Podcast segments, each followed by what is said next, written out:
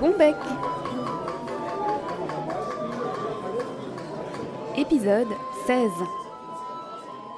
Bonjour et bienvenue dans Bon bec, le podcast dédié à la flûte à bec et à son univers. Je suis Claire Sécordel, flûtiste un peu, flutophile beaucoup, je suis avant tout et passionnément facteur de flûte à bec. Et dans Bon Bec, c'est ma voix qui vous convie à des rencontres, à des découvertes et à des réflexions sur cet instrument très répandu, mais trop souvent méconnu. À chaque fois, je vous propose dans les notes de l'épisode un ensemble de ressources en lien avec l'invité ou avec le thème du jour. Et où est-ce qu'on retrouve tout ça? Eh bien sur toutes vos applications de podcast, sur la chaîne YouTube de Bombec en tapant Bombec Podcast ou tout simplement sur le site www.bombec.fr. Et si vous vous demandez pourquoi bon bec, eh bien je vous répondrai que rien ne vaut un bon bec à sa flûte pour pouvoir en jouer, que les flûtistes doivent aussi parfois avoir bon bec, c'est-à-dire avoir la parole facile pour faire face aux clichés, et enfin que j'aimerais que ce podcast vous soit aussi agréable qu'un bon bec, un petit bonbon, mais qui se dégusterait sans modération. Que vous soyez néophyte ou averti, je vous invite à m'accompagner à la découverte du monde de la flûte à bec qui est bien plus vaste qu'il n'y paraît. Vous me suivez? Aujourd'hui, c'est à nouveau Jean-Daniel Talma qui a Bombec. À nouveau, car vous entendrez ici la seconde partie de notre conversation.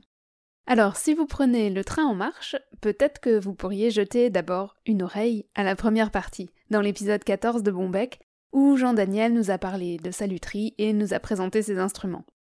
Ou alors, vous pourriez écouter cette seconde partie d'abord, qui, j'en suis sûre, vous donnera envie d'en savoir plus. Jean-Daniel Talma est facteur de flûte de tradition pastorale. Il puise dans la nature ses matériaux et son inspiration, et entre ses mains les branches, les cornes, les os prennent vie et surtout prennent souffle pour nous offrir autant d'instruments fascinants et enchanteurs au nom évocateur flûte à sifflet, flûte à bourdon, flûte harmonique, flûte à trois trous, à six trous, à huit trous, flûte double, flûte triple, flûte de pan, et j'en passe. Et dans cette seconde partie, nous avons abordé la problématique de la transmission. Celle du savoir-faire, bien sûr, de maître à élève, mais aussi les liens entre artisans et musiciens, les rencontres avec le grand public, et nous avons vu que les enjeux sont nombreux. Et nous verrons aussi comment les instruments de Jean Daniel, qui sont par essence très populaires et accessibles, rendent possible tous ces échanges. Nous avons également parlé de son public, de ses clients, de leurs attentes respectives et de toute la diversité de son métier. Et pour finir, vous en saurez plus sur son petit écureuil totem et sur l'énigmatique nom de son atelier, El Boc. Je ne vous en dis pas plus et je vous souhaite une très bonne écoute. Donc toi, tu as eu la chance euh, d'apprendre à avec un maître. Comment ça s'est passé, ton apprentissage? Euh, Peut-être ta rencontre déjà euh, Ouais, euh, ben alors c'est une histoire que j'ai souvent racontée, mais je pense qu'au départ, pour faire un, un, métier comme ça, il faut une bonne dose de folie et une bonne dose de foi, un petit peu des deux. bon, moi, alors, en l'occurrence, il, s'avère que j'étais jeune quand, quand j'ai entrepris la démarche de trouver quelqu'un pour me transmettre. Et du coup, j'avais moins de barrières peut-être que si, j'avais été un peu plus mûr. Donc, euh, moi, j'étais musicien depuis, depuis l'enfance. Ça faisait 5-6 ans que, que, j'avais été happé par, euh, par le son de certaines flûtes dans, dans des enregistrements euh, de musique traditionnelle, de musique ethnique, que j'ai eu la chance de trouver dans la discographie de mes parents. Je peux aller très loin. Puis après, j'ai creusé, creusé pour essayer de trouver euh, à quels, instruments se rapportaient les sons que j'avais entendus et qui m'avaient euh, complètement euh, séduit. Et donc du coup, je suis tombé sur toutes ces flûtes un peu bizarres. Alors moi, je faisais de la flûte traversière en métal. J'ai commencé à vouloir imiter le son de toutes ces flûtes avec ma flûte. C'est l'intérêt de la flûte traversière d'ailleurs par rapport à peut-être à la flûte à bec, c'est qu'elle a une, une élasticité une malléabilité qui permet d'avoir plein de, sons différents. Et puis après, très très rapidement, euh, j'ai voulu, euh, voulu avoir des instruments comme, comme ça. Et, puis finalement, je me suis dit que le meilleur moyen de les avoir, c'était c'était de les fabriquer. Et c'est. Moi, je suis issu aussi d'une famille d'artisans d'art. Tout le monde dans la famille sait, travailler de ses mains. J'ai des oncles qui sont vraiment des orfèvres dans le bois, que ce soit la sculpture ou l'ébénisterie ou la marqueterie. Et donc, euh, du coup, moi, j'avais aussi cette envie euh, de perpétuer euh, peut-être une certaine tradition familiale, mais avec ma particularité à moi. à chaque fois que je mettais les pieds dans l'atelier, c'était soit pour faire des basses besognes, soit pour m'entendre dire que je ne savais pas travailler. Donc en fait, je pensais que j'étais vraiment très mauvais pour travailler le bois. Et puis bon, il s'avère que avec le cheminement que j'ai fait, je me suis rendu compte que j'avais finalement des dispositions aussi. Et donc du coup, alors la rencontre avec Jeff. Euh, quand je, à la fin de mes études d'art appliqué, je me suis dit que j'avais vraiment envie de me tourner vers la lutherie. Et donc à l'époque, j'ai fait, j'ai fait une candidature spontanée. Alors je vais paraître vieux en disant ça, mais à cette époque-là, Internet n'existait pas, donc euh, il a fallu que je trouve. Moi, j'avais pas du tout de pied dans le monde des musiques traditionnelles ou des musiques anciennes. J'étais très loin de ça. Je jouais dans une harmonie municipale, enfin le truc très standard, quoi. Et, euh, et donc du coup, en cherchant, plus dans une région où la musique traditionnelle est développée, mais sur les métropoles, mais pas du tout. Euh, dans le monde rural où j'ai où je vivais. Que à, force de, de, de, trouver euh, enfin de chercher voilà c'est un, un, lapsus j'ai fini par trouver des gens un peu sources sur lesquels euh, j'ai pu m'appuyer pour avoir une liste. Voilà un listing de luthiers. Alors il y a un, un musicien qui s'appelle Gonzague Toussaint que je salue au passage du coup euh, qui est qui est qui est un musicien populaire flamand qui, qui s'intéressait beaucoup aussi à la, musique médiévale. Il, est dans les premières personnes à avoir fait du, de la reconstitution historique dans, dans cette région. Et ce musicien, en fait, j'ai rencontré lors d'une fête. Euh, j'avais gardé son contact et un jour, je l'appelle parce que j'avais, j'arrivais vraiment pas à trouver de, de, de, de, voilà, de personnes ressources. Je l'appelle, je lui demande est-ce que tu aurais des, des, des noms ou des coordonnées de luthier? Et il m'envoie carrément euh, la, photocopie euh, par courrier, les mails n'existaient pas non plus, de la liste euh, d'un festival, avec toutes les adresses. Et, donc, avec cette liste, ben, j'ai contacté une trentaine de luthiers. voilà, avec une petite lettre écrite à la main, avec des petits dessins. Voilà, j'étais, j'avais, j'avais 17-18 ans, là. Et puis sur 30 lettres, avec une enveloppe cachetée pour la réponse, ah. j'ai reçu trois réponses. je suis très déçu. Ah ouais. Alors les deux premières réponses, c'était un nom catégorique. Euh, pour, mais au moins la, les personnes avaient répondu en me donnant, en ayant la gentillesse de me donner euh, comment dire, une, une réponse, même si elle était négative, motivée par... Euh, voilà, je comprenais très bien. Et puis la troisième lettre, qui arrivait très longtemps après, c'était Jeff.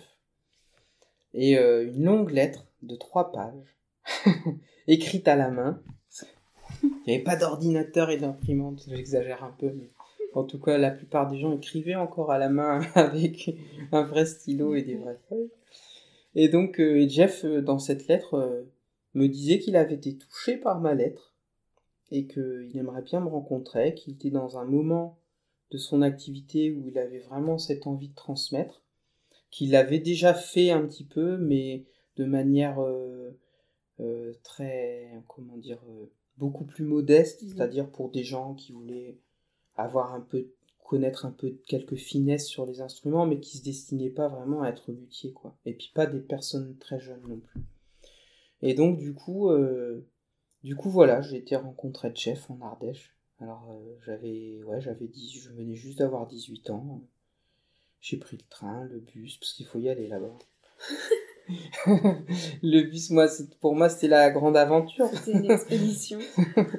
je quittais euh, le, le, le, plat pays euh, qui est quand même très très où il y a, une densité d'habitants au mètre carré pour aller dans un trou paumé dans une vallée profonde des Cévennes. Et donc bah, j'ai rencontré Jeff et puis on a on a passé on a d'abord passé un week-end ensemble. où là c'était la rencontre, voir si humainement ça pourrait coller, voilà, s'il se passait quelque chose entre nous. Et puis, bon, en l'occurrence, ça, ça s'est bien passé.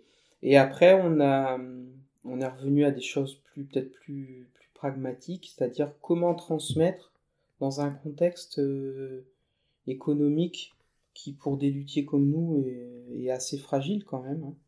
On est dans des activités euh, où on peut pas, enfin, en tout cas, Jeff et moi, on n'a on, pas, comme beaucoup d'entre nous euh, dans la facture instrumentale, on n'a pas d'employés, quoi. C'est mm. des activités euh, indépendantes, assez solitaires.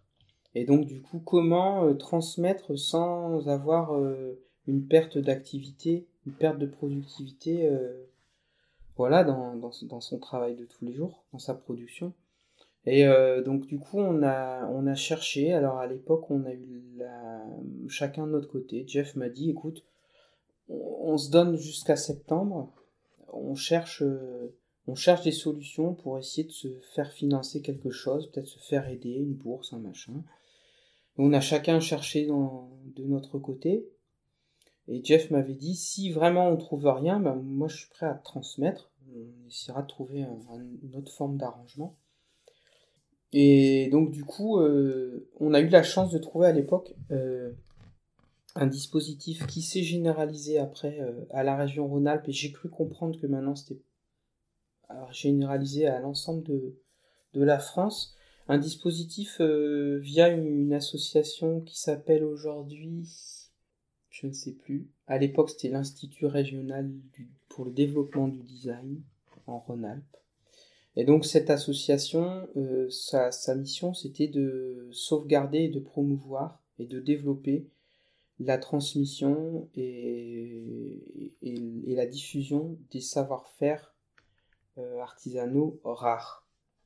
Donc euh, du coup, il fallait faire un binôme. Alors nous, on avait de la chance, c'était déjà fait, il y avait des dossiers à remplir, tout ça. Moi, le fait que j'avais fait de l'art appliqué, euh, étant donné que c'était chapeauté par un truc de design, ça m'a aussi, je pense, ça a pas mal joué en notre faveur. Et donc voilà, du coup, euh, on a trouvé un financement, ce qui a euh, ce qui a permis en fait que la transmission, elle se fasse. en fait, moi, j'ai très peu travaillé pour la production de Jeff. J'ai surtout travaillé pour moi et j'ai énormément expérimenté avec les conseils de Jeff. J'ai fait beaucoup de flûtes, des trucs achetés, bien sûr, des trucs qui étaient un peu moins achetés, et quelques trucs qui étaient euh, vraiment, qui devenaient intéressants. et euh, du coup, vraiment, ça m'a, ça, ça c'est, cette façon de, de, de transmettre, ça a été très bénéfique parce que dès le départ, bah, je me suis intéressé euh, aux fondamentaux de ce, de, de, de ce qu'est une bonne flûte. C'est-à-dire, euh, la justesse, bien sûr, euh, la, justesse harmonique, la justesse des intervalles, euh, la, ce qui fait la qualité d'un sifflet ou une, embouchure, sa réponse, euh, la qualité des attaques.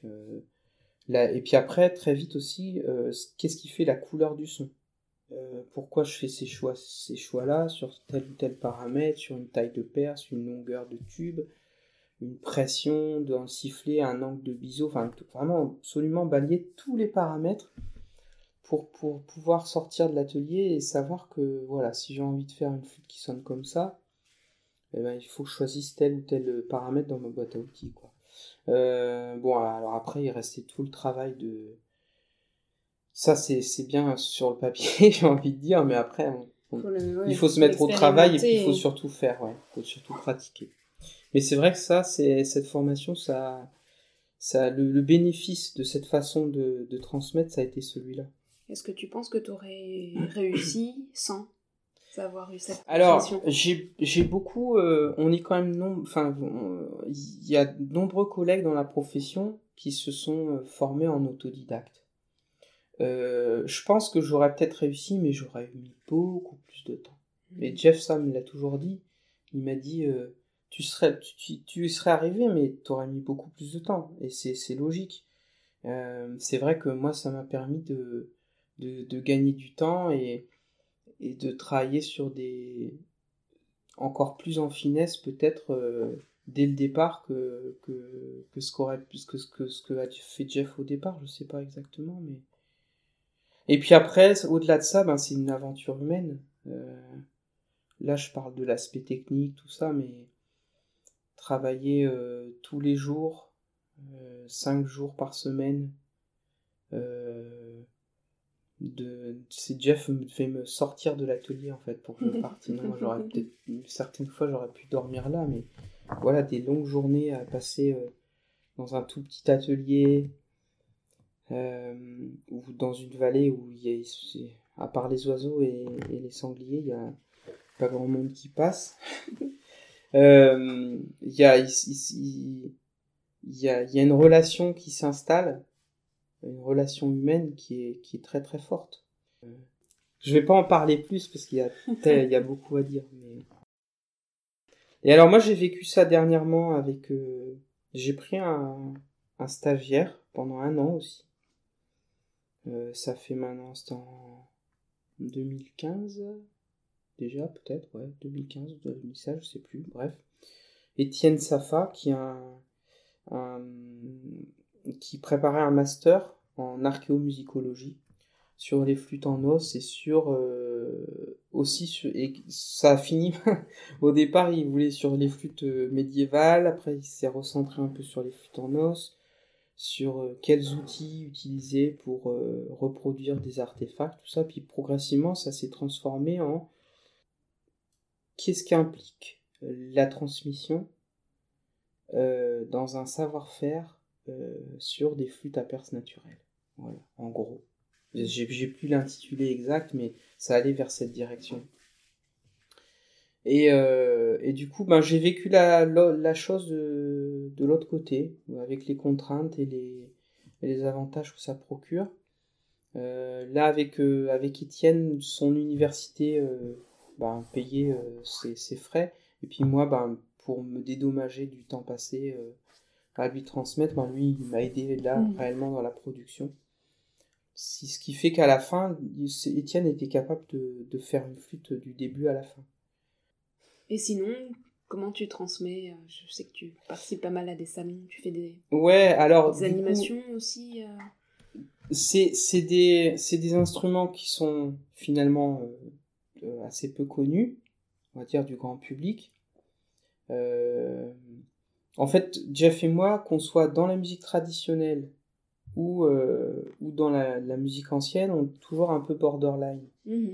Euh, dans la musique traditionnelle, ben, alors que c'est des instruments qui sont vraiment issus de ces traditions millénaires, euh, mais malgré tout, la pratique, elle a quand même beaucoup évolué. Et euh, ces instruments-là, c'est pas, c'est pas ceux qu'on trouve le plus sur les scènes de musique traditionnelle. Ils sont un peu standardisés, non les Oui, tout à fait, bien sûr. Entre de Depuis la fin du 19e siècle, euh, les terroirs se sont euh, un peu, euh, comment dire, en tout cas en ce qui concerne les instruments, dans les pratiques c'est un petit peu différent, mais ça, ça c'est très localisé. à la fin du 19e, avec tout le mouvement folkloriste, il fallait que, comment chaque identité ethnique ait son instrument emblématique. C'est comme ça que les cornemuses se sont fixées mmh. euh, sur des territoires, par exemple la cabrette auvergnate, euh, la bouffe des Landes, euh, le, voilà, le, la, la, la musette Centre-France, etc., etc. Pour les flûtes, la flûte c'est un instrument, et ça on le, on le voit partout, même s'il y a des, par exemple, dans les flûtes à trois trous, il y a le tchitchou euh, basque, il y a la flabute euh, landaise, il y a le galoubet euh, euh provençal, mais malgré tout, la flûte, c'est un instrument qui reste quand même un instrument populaire au sens le plus large du terme, c'est-à-dire qui s'adapte à tout, à tous les contextes. Si on prend, dernièrement, il y a 2-3 ans, il y a l'Atalvera, cette association qui, euh, qui est dans l'Aveyron, si je ne me trompe pas, à Cordes-sur-Ciel, qui fait un travail de, de, collectage et de diffusion des, musiques populaires euh, de Occitane d'une manière assez large depuis des, dizaines d'années. Ils ont fait un colloque sur le fifre. Et en fait, euh, donc il y avait plein d'intervenants de, plein de, plein de régions différentes. Et je demande à Claude Ribouillot, qui est un, chercheur qui a participé, musicien routinier, je lui dis alors qu'est-ce qu'est-ce qui en est ressorti de, de, de, de, ce colloque? Il me dit, bah, en fait, ce qui en est ressorti, c'est que le fifre, ben, c'est un instrument qui s'adapte à toutes les musiques. Quoi. Et, et c'est vrai que la, les, les flûtes populaires, elles ont, elles ont pas une, une, elles ont une place qui est centrale, mais en même temps qui est tellement large que c'est difficile de les cantonner à, un rôle précis, à, à, un répertoire précis. Moi, c'est souvent les gens me demandent qu'est-ce que vous jouez avec ça? Alors, si je fais un effort, je leur dis bon bah vous pouvez faire de la musique médiévale, mais la plupart du temps, ce que je leur dis, c'est bah vous jouez ce que vous avez envie de jouer. Et puis c'est tout, c'est un outil c'est un outil qui est, qui est extrêmement flexible et qui, qui, qui se prête au jeu. Et c'est vrai que sur, euh, étant donné qu'on est dans des instruments dont la pratique n'a pas été fixée, comme euh, justement les, flûtes, euh, que, l'on connaît, dont la pratique a été théorisée dans des traités, a été transmise dans une forme d'école, une forme de pensée bien précise.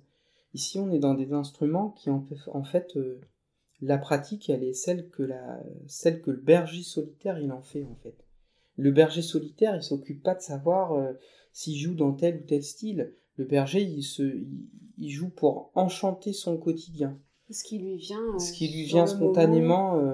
alors, bien sûr, après, les musiciens sont les musiciens plus, on va dire, plus professionnels ou euh, qui, euh, qui vivent de, de leur musique vont, vont s'approprier l'instrument, vont peut-être le, le faire chanter d'une manière plus, plus définie, dans un style plus défini, mais au départ, l'essence de ces flûtes, c'est celle-là. C'est vraiment c'est la flûte euh, faite avec le canif pour, pour juste se faire se, ouais, enchanter son, enchanter son quotidien. J'aime bien cette, cette expression-là. Et du coup, euh, qui sont tes clients? Alors, bah, c'est très large. Euh, c'est euh, la plupart du temps, en fait, j'ai remarqué ça. C'est soit des, des, très grands musiciens, des, grands solistes, vraiment des musiciens qui ont une, comment dire, un engagement artistique qui est très fort. Ou alors, c'est des débutants. Mais parfois, plus débutants que ça, tu meurs et ils n'ont jamais soufflé dans une flûte. Euh, et alors les, les, les flûtistes, euh, comment dire, euh, qui, ont, qui ont beaucoup de métiers comme ça, qui sont parfois des vedettes, eux, ils viennent chercher l'originalité, ils viennent chercher des, des nouveaux timbres qu'ils n'auraient jamais avec des flûtes plus standards et ce qui, ce qui, qui vont faire rentrer dans un projet qui fait partie euh, de leur vision artistique. Et ces gens-là viennent avec une idée euh, finalement euh, la plupart du temps assez précise de, de ce qu'ils cherchent. Et, et c'est là où ils sont souvent surpris justement de la qualité de nos instruments. Parce qu'ils s'attendent parfois à des instruments peut-être plus aléatoires. c'est vrai qu'on a souvent, quand on trouve, ou même pourquoi pas sur des brocantes ou des, des petits instruments, ça a été produit euh, on ne sait pas où et puis effectivement c'est pas des c'est pas des instruments de qualité dont on peut faire grand chose ouais ouais tout à fait. Euh, là c'est en fait bon, j'y reviendrai après je vais finir euh. et puis après les, les amateurs eux c'est eux ils y vont avec beaucoup plus de spontanéité. C'est-à-dire que c'est des gens qui vont être séduits qui vont avoir un coup de foudre pour un type de flûte pour une sonorité ça va être la corne, ça va aller happer, ou la pureté du, de l'os, euh, la rondeur de la corne, le, le côté pétillant ou, euh, euh, ou, organique de, du sureau. Et, et, et, en fait, ils, ils vont rentrer dans une pratique en ayant eu ce coup de foudre et en plus en, en, en, ayant un instrument qui est fait par un artisan avec on a la chance d'avoir des matériaux qui sont pas très chers, donc on peut réduire un, peu le coût. Donc un instrument très abordable. En plus, de plus en plus, notre société, euh, beaucoup de gens dans notre société sont attentifs à, au fait main parce que ça, ça, ça véhicule d'autres valeurs que, que les flûtes fabriquées par des machines, quoi, en grande quantité. Donc du coup, c'est, c'est, c'est, il y a vraiment ces deux publics. Et puis après, entre, entre ces deux extrêmes, qui sont les plus nombreux, il y a des musiciens euh, qui, qui vont pratiquer euh, les musiques euh, populaires, mais souvent des musiciens qui ont déjà fait un chemin dans leur pratique, pas des débutants. Par exemple, quelqu'un qui commence la flûte irlandaise, il va trouver mes, mes, instruments inintéressants parce que on lui a appris à jouer en session, des instruments très puissants, qui ont qui très brillants, qui où, il faut beaucoup souffler. Euh, moi, je suis sur des, des ça c'est des, des, paramètres que moi je peux, je pourrais jamais atteindre parce que le matériau ne permet pas mm. d'avoir cette puissance. enfin, voilà. Par contre, les, ceux qui ont été un petit peu plus loin dans leur pratique, ils vont apprécier chez moi ben, la, la rondeur euh, de, de, mes flageolets dans les graves, euh, la facilité d'émission dans les aigus, la, la couleur du son euh, qui est plus feutré mais qui est plus suave que dans des instruments en métal, etc. etc. Et après, je vais avoir des musiciens qui pratiquent euh, les musiques euh, médiévales, les musiques renaissance, parfois la musique baroque aussi, pour certains programmes qui font des, des ponts avec les musiques populaires. En musique renaissance et médiévale, renaissance, j'ai beaucoup de musiciennes qui jouent les flûtes à trois trous. D'accord ou musiciens. Euh, en musique médiévale, euh, là, on va plutôt être sur des, ben, les flageolets, les flûtes doubles, euh, les frestelles, flûtes à bourdon, tout ça. les, les, musiciens qui j'ai un, un, gros enfin un gros volet j'ai pas mal de musiciens qui sont dans la musique dans les musiques actuelles que ça soit les, le jazz musique du monde d'accord dernièrement j'ai travaillé pour un jazzman là qui qui est qui est très a, qui a une belle carrière qui, voilà qui joue d'abord du saxophone mais qui utilise plein d'instruments périphériques. Les, musiques euh, les musiques actuelles aussi des courants très alternatifs comme euh, le pagan folk euh, donc des, des dérivés des, du métal ou du pagan. Là c'est à la fois pour le côté visuel de l'instrument pour l'imaginaire qui véhicule aussi. Mhm. Euh, il y a aussi un gros courant euh, autour des musiques scandinaves en ce moment. Les, les, les, flûtes en os et les flûtes harmoniques, ça, ça, ça, fonctionne très bien. Euh, et puis après, il y a une grosse part aussi de musiciens qui utilisent des instruments sur scène dans un contexte scénique, soit théâtral, soit de, des conteurs là, je travaille en ce moment pour euh, un musicien du Cirque du Soleil. Euh, enfin voilà, c'est aussi, c'est aussi euh, un, oui, c'est très large comme public.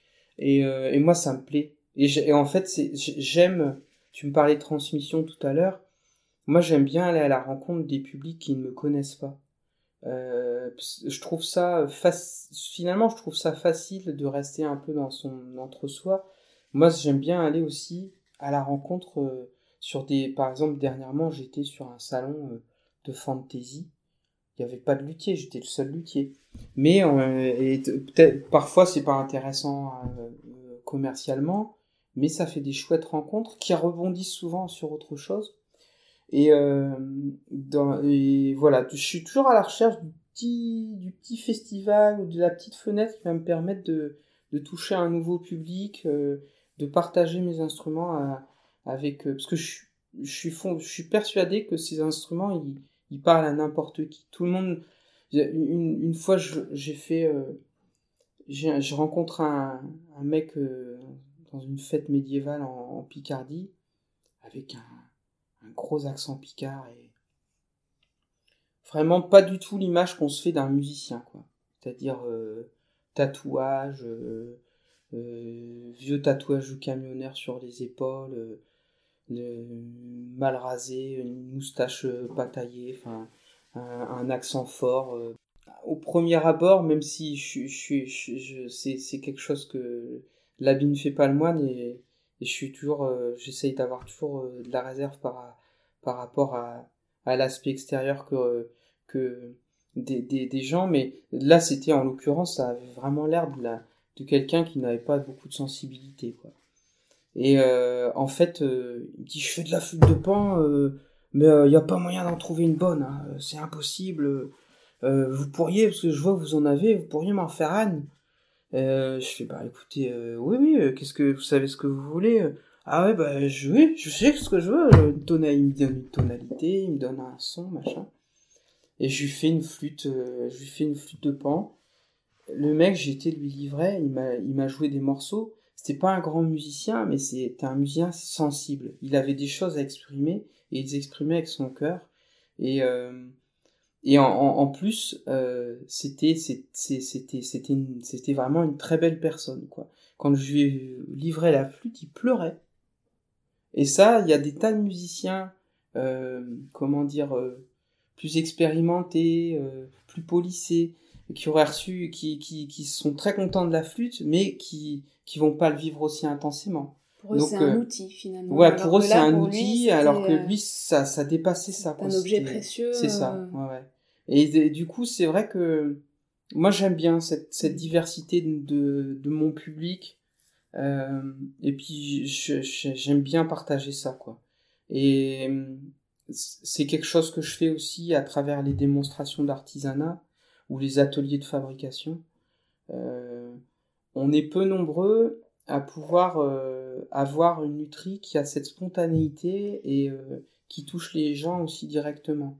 C'est-à-dire que moi, deux, trois fois par an, parfois plus, mais en général, c'est deux ou trois fois, dans l'année, je fais des stages pour les qui ne sont pas forcément organisés de ma, par ma propre initiative, mais voilà, je fais des stages avec des, des gens qui veulent fabriquer leur flûte. Et alors nous, Jeff et moi, quand on fait fabriquer une flûte à quelqu'un, il fait tout. Mhm. Il n'y a pas de machine. Donc du coup, on, on, peut vraiment lui faire absolument faire tout. Le tube, le sifflet, les trous de jeu, et puis après, on, on, on rentre vraiment dans la globalité de l'instrument, quoi. Alors avec euh, des réussites qui sont plus ou moins c'est c'est c'est c'est en mais ça fait partie du jeu et c'est ça qui est qui est agréable parce que et les gens même si leur flûte est ratée ils sont ravis ils sont ravis parce que ils ont vécu quelque chose de très fort ils ont mis la, la main dans la matière et ils ont bien compris que euh, on leur faisait confiance et on on, les accueillait dans, dans, dans, dans cette lutherie et qu'il n'y avait pas de jugement. Ils, ils comprennent tout de suite que euh, la plupart, ils n'arriveront jamais à faire la flûte de la qualité avec la même qualité que nous on l'a réalisé. Et c'est pas ce qu'ils attendent. Ils attendent de, de, ils attendent cette, cette transmission, de recevoir ce, ces, tous ces petits secrets. C'est souvent la lutherie, ça, c'est entouré d'un, d'un halo de mystère et, et de, ouais. Mais justement, j'allais te dire que sur, finalement, sur n'importe quel salon où mhm. tu es présent, tu vas toujours attirer l'œil du public, déjà parce que les instruments sont originaux, mais aussi parce qu'ils ont l'air abordables. Hmm. Je pense que si euh, moi, avec mes flûtes à bec, je vais sur un salon de fantaisie, euh, personne ne m'adressera la hmm. parole de toute la journée. Oui, c'est juste. Alors que là, ben, tes instruments, ils attirent l'œil et on a envie de les essayer et on n'a pas peur d'eux parce qu'ils ont l'air, euh, comment dire, abordables. Hmm. Alors que finalement, une flûte à bec, ben, telle que moi je les fabrique, je suis sûre que ça peut faire peur. On se dit, ah, c'est un, un instrument. Euh. Alors, soit on se dit, euh, c'est un truc comme au collège et on, s'en va en courant, soit on se dit, ah, c'est un instrument, euh... je sais pas comment dire, de professionnel, ou, et, on n'y va pas, parce qu'on en a peur. Il y a, y a je pense que l'aspect euh, visuel, il rentre aussi beaucoup en ligne de compte, et puis, comment dire, le la façon de mettre en scène l'instrument aussi. Euh, mais c'est vrai que quand on a un instrument avec plein de petites moulures, euh, très délicates comme ça, euh, très brillant, très propre, c'est sûr que c'est. on peut se dire, bon, ça a l'air très précieux. On va pas y toucher. J'ose pas. Alors que si on voit un instrument avec, avec des bosses, avec des nœuds. peut-être que effectivement, ça, on se dit bon ben là, on est en face d'une branche. Là, peut-être je peux. Mais pour rebondir sur ce que tu dis, en fait, alors parfois, parfois c'est un, un, peu extrême, donc parfois faut mettre un peu les hauts là, mais sur la plupart des, enfin sur tous les salons où Jeff et moi on, est présents, soit lui, soit moi ou ensemble, les enfants ils essayent nos flûtes, alors qu'ils essayent pas une vielle euh, à roue, ils, ils, ont, ils osent pas essayer euh, une trompette ou un clavecin. Quoi. Euh, donc il y a effectivement, c'est, ça, on rejoint le côté très populaire qui est, euh, qui est vraiment ancré aussi dans la mémoire collective, dans, dans la sensibilité des gens de cet instrument qui, qui s'adresse à tous et, et de, duquel souvent on, on, on, part tous. Moi, il y a, une analogie aussi avec la voix qui me semble très forte dans la flûte. J'aime souvent le souligner c'est que la flûte c'est le seul instrument de musique avant qui dont comment dire qui, dont on, on, utilise le souffle euh, comme pour parler ou comme pour chanter on force pas on contraint pas notre souffle euh, à une pression euh, c'est le souffle naturel le souffle spontané en fait et ça c'est pour moi là là c'est plus général hein. pour moi la flûte si c'est un instrument populaire, c'est aussi grâce à ça. C'est le, premier souffle et le dernier souffle. Euh, c'est c'est la, la parole, quoi. Et c'est pas pour rien qu'il y a des, des traditions de flûte où on chante dans la flûte, non pas n'importe quoi, mais des poèmes, des, des chansons avec une thématique autour, euh, autour de la vie, justement. J'ai peut-être une dernière question à te poser. Euh, ton atelier s'appelle Atelier Elboc. Alors pourquoi cette Alors c'est c'est euh... en fait c'est pas Elboc, mais souvent la plupart des gens disent Elboc.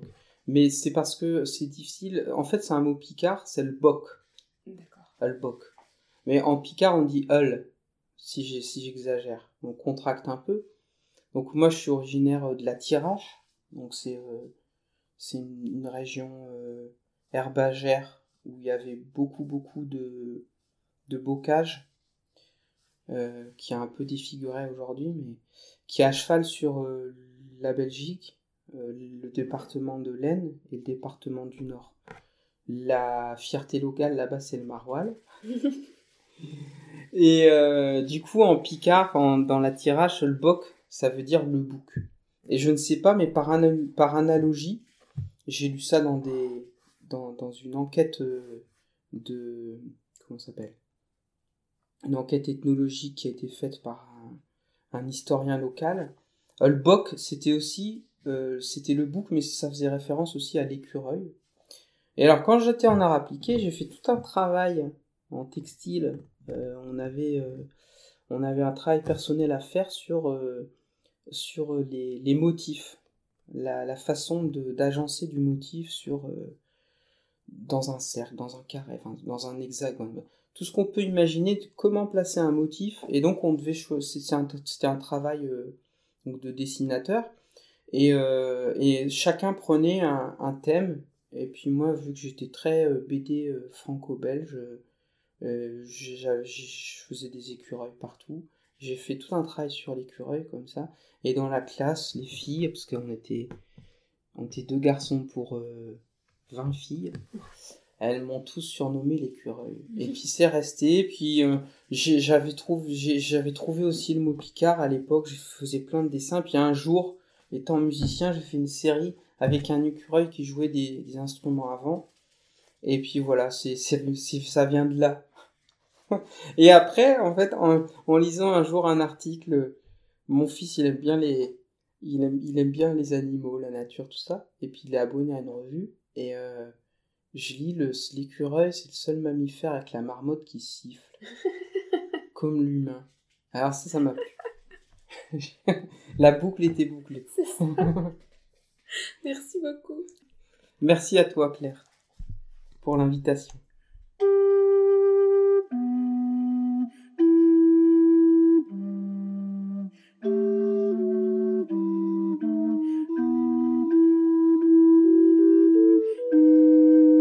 Et voilà pour cette seconde et dernière partie de ma conversation avec Jean-Daniel Talma. Merci à nouveau à toi, Jean-Daniel, pour ce partage et merci aussi pour ton attachement à tes racines, à ton maître, à ton métier et aux personnes dont tu enchantes le quotidien avec tes instruments. J'espère que vous aurez aimé découvrir ou redécouvrir Jean-Daniel dans ce double épisode. Même si on s'est un peu écarté de nos flûtes à bec bien polies et bien brillantes, comme on le disait dans l'épisode, je crois que le parallèle avec une lutherie plus populaire a énormément de sens pour nous, ne serait-ce que parce que nos flûtes à bec les plus anciennes sont issues d'une lutherie populaire. Et j'espère que désormais, si vous croisez Jean-Daniel ou ses confrères, ou des flûtes traditionnelles, sur un salon, sur un festival ou sous les doigts des musiciens, eh bien, vous vous laisserez inviter au voyage. Comme d'habitude, je vous mets dans les notes de l'épisode des liens vers les ressources nécessaires pour en savoir plus sur les personnes, sur les dispositifs, sur les associations qu'on a citées au fil de la conversation. N'hésitez pas à me faire part de vos retours, de vos impressions, de vos idées, peut-être de vos récriminations. Je suis à l'écoute. Je me penche d'ailleurs actuellement sur l'amélioration du son et du volume des épisodes.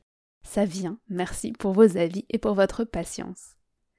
Vous pouvez me contacter par le biais du site www.bombec.fr ou des réseaux sociaux Facebook et Instagram. Je vous lis et je vous réponds avec grand plaisir. Alors si vous ne voyez pas ma réponse arriver, jetez un œil dans vos courriers indésirables ou vos spams.